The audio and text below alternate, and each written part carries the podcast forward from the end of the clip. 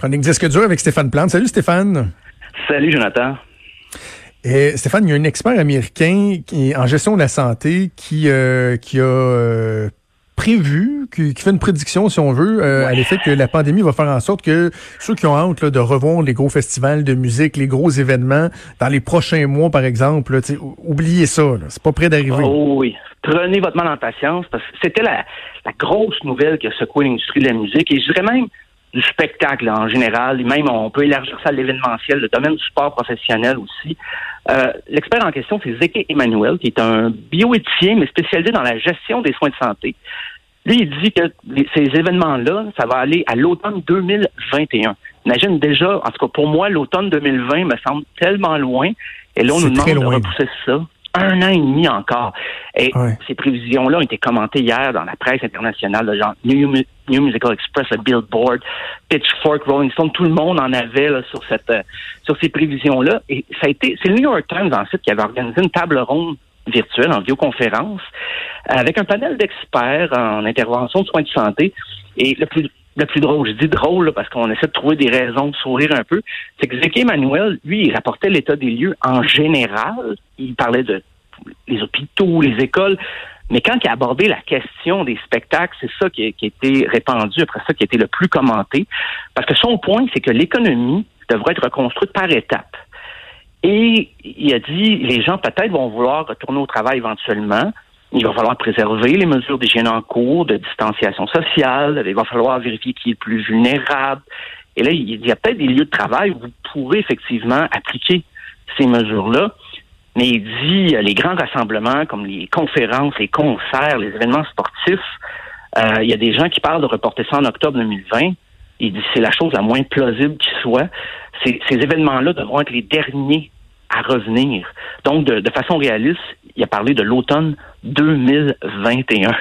Et je pense qu'au passage, il voulait dénoncer un petit peu euh, Coachella, parce que Coachella a dit, au lieu d'être euh, au printemps, on reportait à octobre 2020. Mais moi, je dirais à la défense, peut-être des organisateurs, ils n'ont pas besoin de moi pour se défendre, mais je pense qu'ils n'ont pas, ils pas la prétention de lire l'avenir. Ils essaient de composer tant bien que mal avec l'information qu'on a, puis ils veulent garder un peu d'espoir et puis ils vont s'ajuster si possible.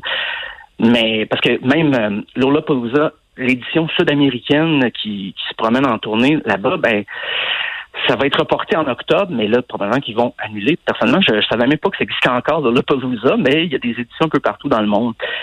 Euh, c'est alarmant. Ouais. Mais puis, c'est très formel, parce que lui, il dit, c'est ça, les grands rassemblements, oubliez ça, on va faire un retour graduel, mais ça, c'est la dernière de nos priorités. Euh, la semaine dernière, euh, je, je me demandais quelle sorte d'été on allait avoir. Là, je parle d'année.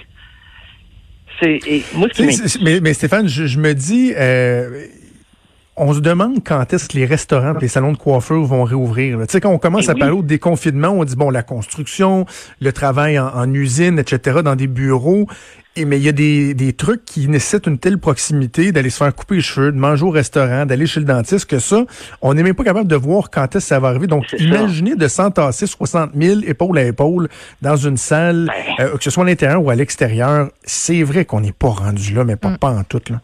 Ah non, non. Déjà que la sécurité est difficile à contrôler dans des événements comme ça. Imagine avec des règles de, de deux mètres. Euh, c'est moins le fun aussi pour les artistes sur scène de voir leur public dispersé ben comme ça.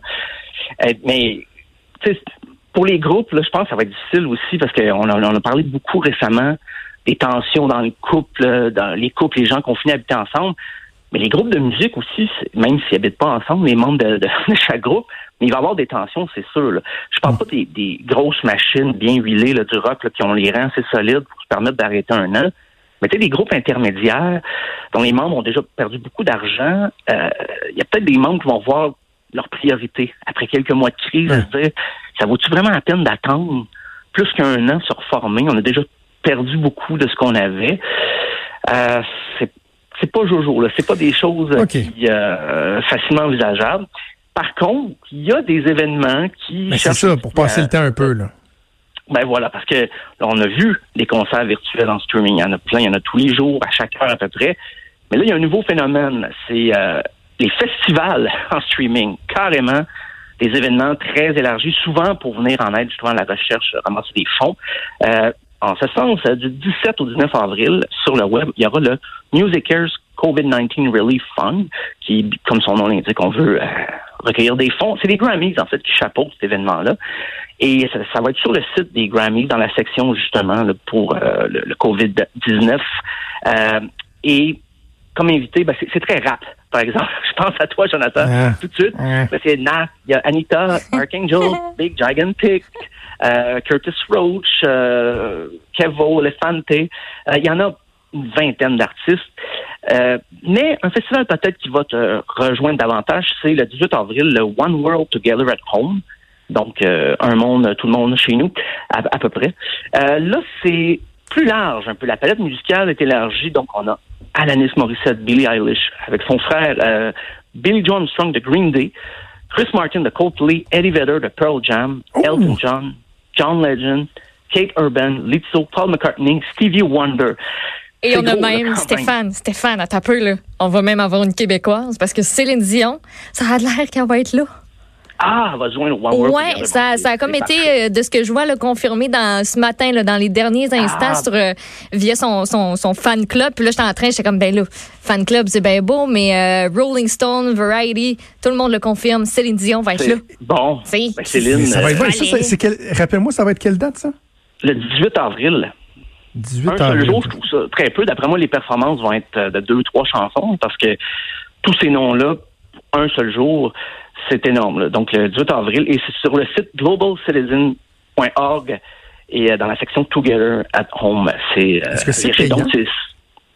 Euh, non, sans dire que c'est pas payant. Il y, a, il y a moyen de faire des dons. Ouais. Mais si, je sais qu'il y en a eu des payants qui vont qui ont circulé déjà, mais c'est le, c'est le nouveau phénomène à prévoir. Les festivals en ligne. C'est la nouvelle tendance, on veut, là. À défaut d'avoir des vrais euh, festivals ambulants, des gros shows sur des, des, scènes extérieures, ben ça va être des, des scènes à l'intérieur de nos foyers, euh, si on veut se contenter de, de, d'avoir des, euh, des spectacles pour les mois à venir et l'année à venir peut-être, sans vouloir jouer les, les, prophètes de malheur. C'est pas moi qui ai parti la rumeur. Je vais juste relayer ça. Il y a des artistes qui font des trucs vraiment sympathiques. Là. Je, je me souviens plus si je l'avais dit en ondes, je crois pas, là, mais comme l'autre fois, j'étais sur Instagram, puis je suis tombé sur Marcus Mumford qui faisait un live. Ouais.